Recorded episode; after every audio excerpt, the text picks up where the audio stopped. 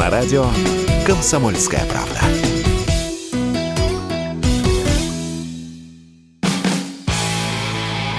Автоньюз. Совместный проект радио КП. Издательского дома «За рулем».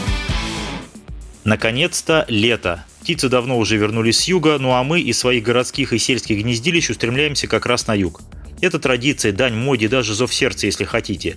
Большинство южных аэропортов пока закрыто. Сочи всех не потянет, а билетов на душный поезд всем не хватит. Но у нас есть автомобили. Можно ведь доехать от двери до двери без перекладных. Сам себе хозяин. Прелесть. Но сказочная дорога на юг может оказаться не такой уж беспроблемной. Многолетняя практика показывает, что именно на южных направлениях в отпускной период созревают традиционные и новые схемы развода автомобилистов.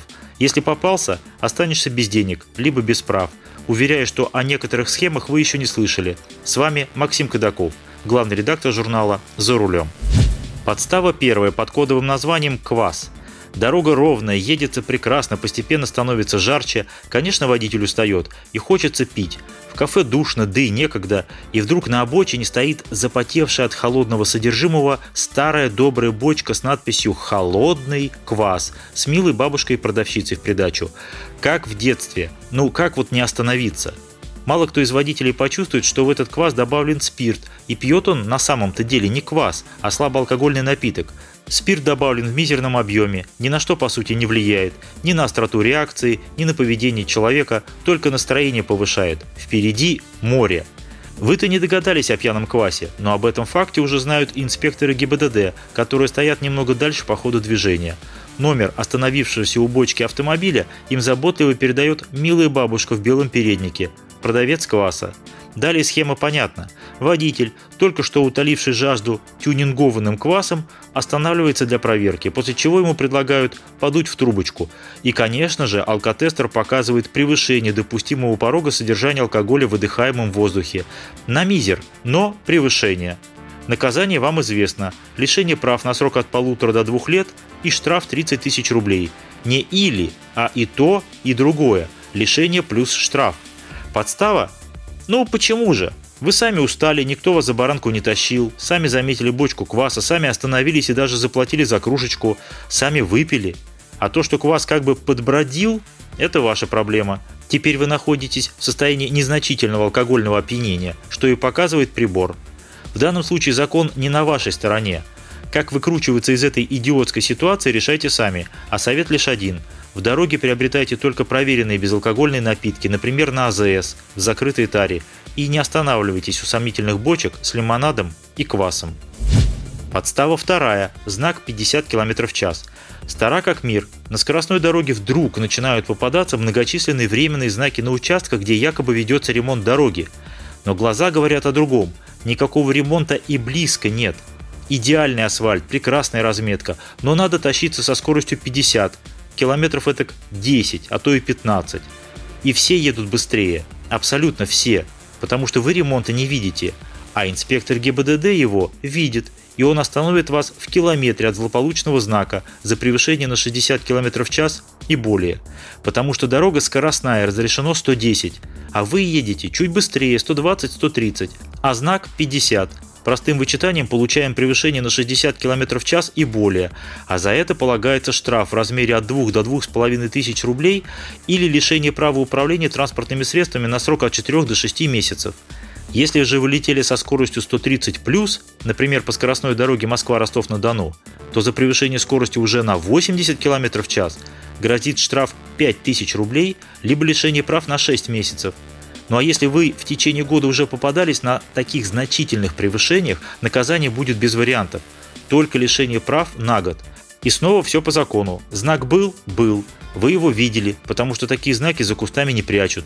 Ваша обязанность как водителя снизить скорость, а не рассуждать, ведется здесь ремонт или нет.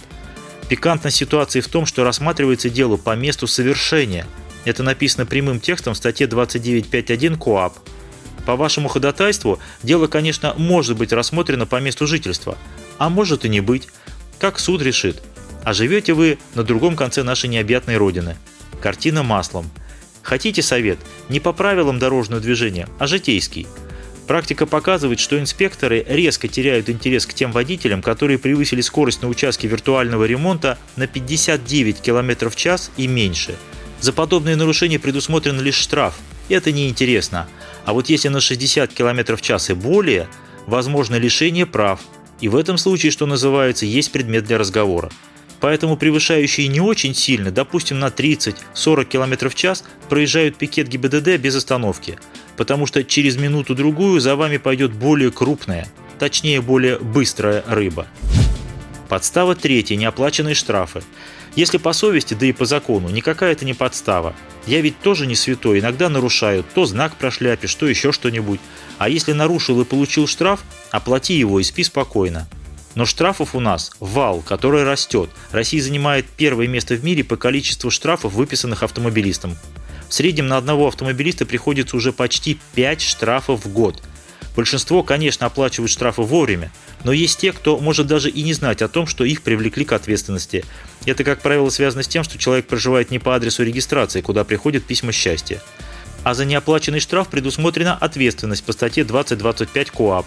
Новый штраф в двухкратном размере суммы неоплаченного админштрафа, но не менее 1000 рублей. Либо, внимание, административный арест на срок до 15 суток, либо обязательная работа на срок до 50 часов.